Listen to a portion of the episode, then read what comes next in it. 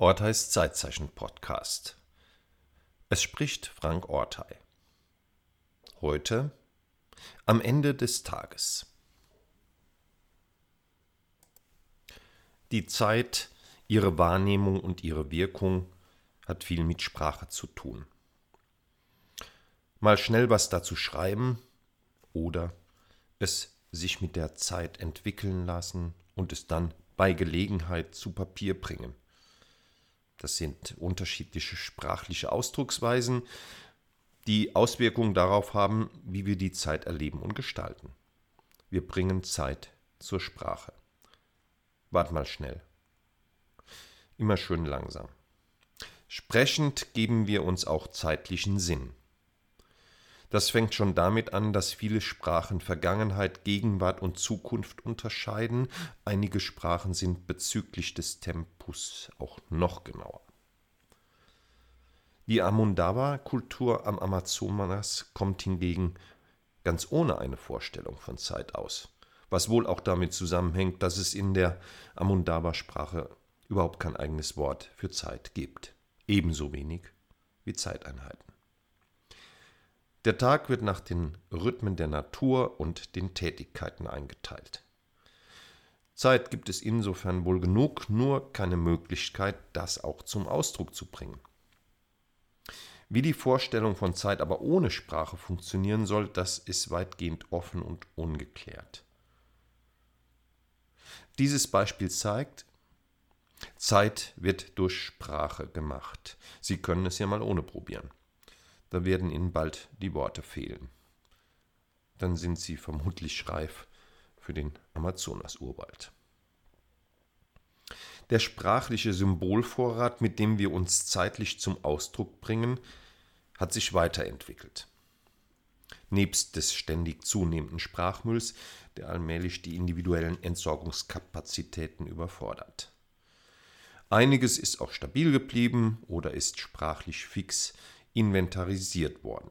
Insofern ist es üblich geblieben, von sogenannten Zeitfenstern zu sprechen und natürlich danach zu suchen. Auch Zeitfresser gibt es offenbar noch immer, trotz der unentwegten Versuche, sie durch mehr und besseres Zeitmanagement zu bekämpfen. Und das doch bitte möglichst zeitnah. Ja, der Zeit nahe sein, das wollen wir dadurch womöglich dass wir ihr auch in unseren Sprachformen Ausdruck geben. Kein Wunder, dass im aktuellen Dudenkorpus der am häufigsten verwendeten Wörter es bei den substantiven drei Zeitbegriffe in die Top Ten geschafft haben. Das Jahr auf der Pole Position, auf Position 2 die Uhr und die Zeit selbst ist auf Platz 7 eingelangt. Aber ich bitte Sie, was sagt das denn am Ende des Tages aus? Sagt Ihnen das was? Könnte sein, denn hinter zeitnah auf Platz 1 hat es die Floskel am Ende des Tages bei den zehn schlimmsten Floskeln im Bürodeutsch bereits im Jahre 2015 auf Platz 2 geschafft. Mittlerweile ist die Wendung selbstverständlich auch ins Sprachrepertoire der Politiker gekugelt, denn am Ende des Tages kommt es doch darauf an. Am besten skalierbar. Aber das ist jetzt eine andere Buzzword-Kategorie. Am Ende des Tages auch egal. Was aber soll uns diese Floskel am Ende des Tages denn anderes mitteilen, als das doch ebenfalls verfügbare am Ende, im Endeffekt, letzten Endes, letztlich, schließlich, schlussendlich? Okay, das klingt alles schon etwas angestaubt und verbraucht. Vielleicht gibt es aber am Ende des Tages auch noch eine mittlerweile mit assoziierte Bedeutung hinter der Bedeutung, womöglich im Sinne von ich weiß zwar nicht, wie es gehen soll, aber irgendwann wird es schon geworden sein. Vielleicht wird in der Verwendung der Floskel am Ende des Tages auch auf Ablenkung, auf Beruhigung oder auf Hoffnungsvolles spekuliert. Oder es wird ein drohendes Kalkül. Am Ende des Tages zählt die Leistung mit einbezogen, bevor es dann Nacht und damit richtig dunkel wird für uns alle nach dem Ende des Tages. Oder so ähnlich. Denn das zeitliche Ende des Tages und der Beginn der Nacht ist wohl meistens nicht gemeint. Seit The End of the Day immer öfters aus dem Englischen vor allem in die Wirtschaftssprache und von dort ins Management-Kauderwelsch übernommen wurde, dominiert die metaphorische Bedeutungszuschreibung. Anfangs gab es noch kleine Verwirrungen, weil Mitarbeitende dachten, oje, oh das muss jetzt bis heute Abend fertig werden, oder sich wunderten, wie es denn gelingen sollte, bis heute Abend fit für die Zukunft zu sein. Aber diese babylonischen Zeiten sind vorbei. Die Floskel steckt in der Spätphase ihrer Karriere als ausgelutschte Metapher. Am Ende des Tages wird klar sein, dass wir den Tag nicht vor dem Abend hätten loben sollen. Naja. Am Ende des Tages ist es fünf vor zwölf. Das wäre eine interessante zeitliche Beziehung und ist ja auch nicht falsch. Aber wollen diejenigen, die da so vor sich hin floskeln, diese Assoziation am Ende des Tages? Nach einem Auf und Ab im Sprachgebrauch seit Ende der 1990er Jahre scheint es, ohne empirisch belastbaren Beleg, in jüngster Zeit übrigens auch eine interessante Sprachfigur, die jüngste Zeit. Jedenfalls scheint es so zu sein, dass die Floskel trotz aller sprachkritischen oder sprachnörglerischen Metakommentare aktuell wieder im Aufwind ist. Mag sein, dass da die derzeitigen Krisen eine Rolle spielen. Die Wendung am Ende des Tages vermittelt immerhin die Aussicht, dass es irgendwo und irgendwann ein Ende gibt. Drei Deutungen scheinen mir angesichts der wiederholten Verwendung in den Krisengemengelagen am ehesten anschlussfähig. Es ist erstens der zuspitzende, manchmal gar drohende Beigeschmack, der mitschwingt. Zweitens die zeitliche Perspektive, also nicht irgendwann einmal, sondern am Ende des Tages, aber welchen Tages eigentlich, egal.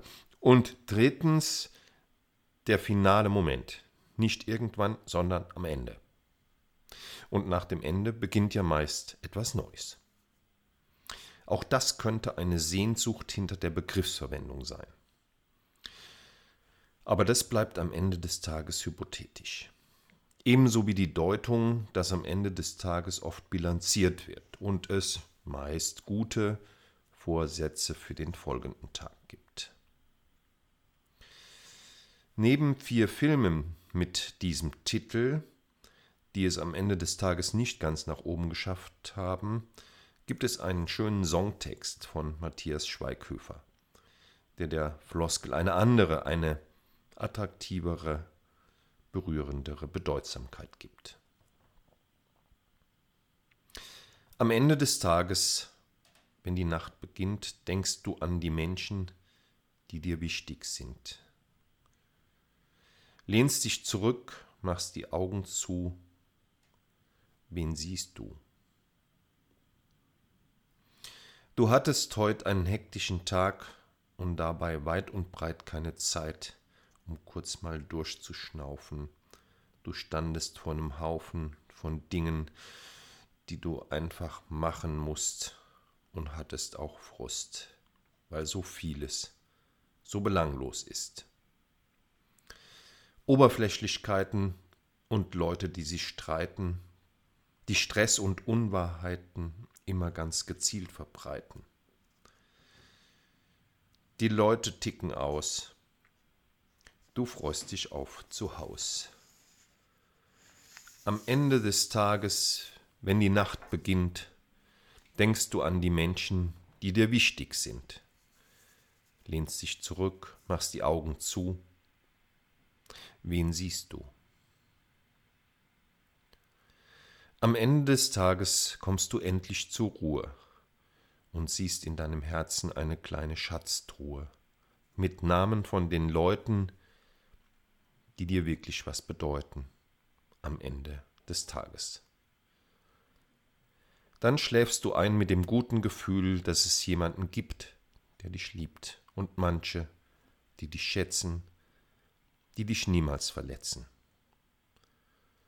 Menschen, die dich nehmen, wie du bist und die du vermisst, wenn sie nicht in deiner Nähe sind. Freunde, die dich tragen in allen Lebenslagen, auch an schlechten Tagen, ohne irgendwelche Fragen. Und sind sie mal nicht da, sind sie dir trotzdem nah. So könnte es am Ende des Tages auch sein. Gute Zeiten.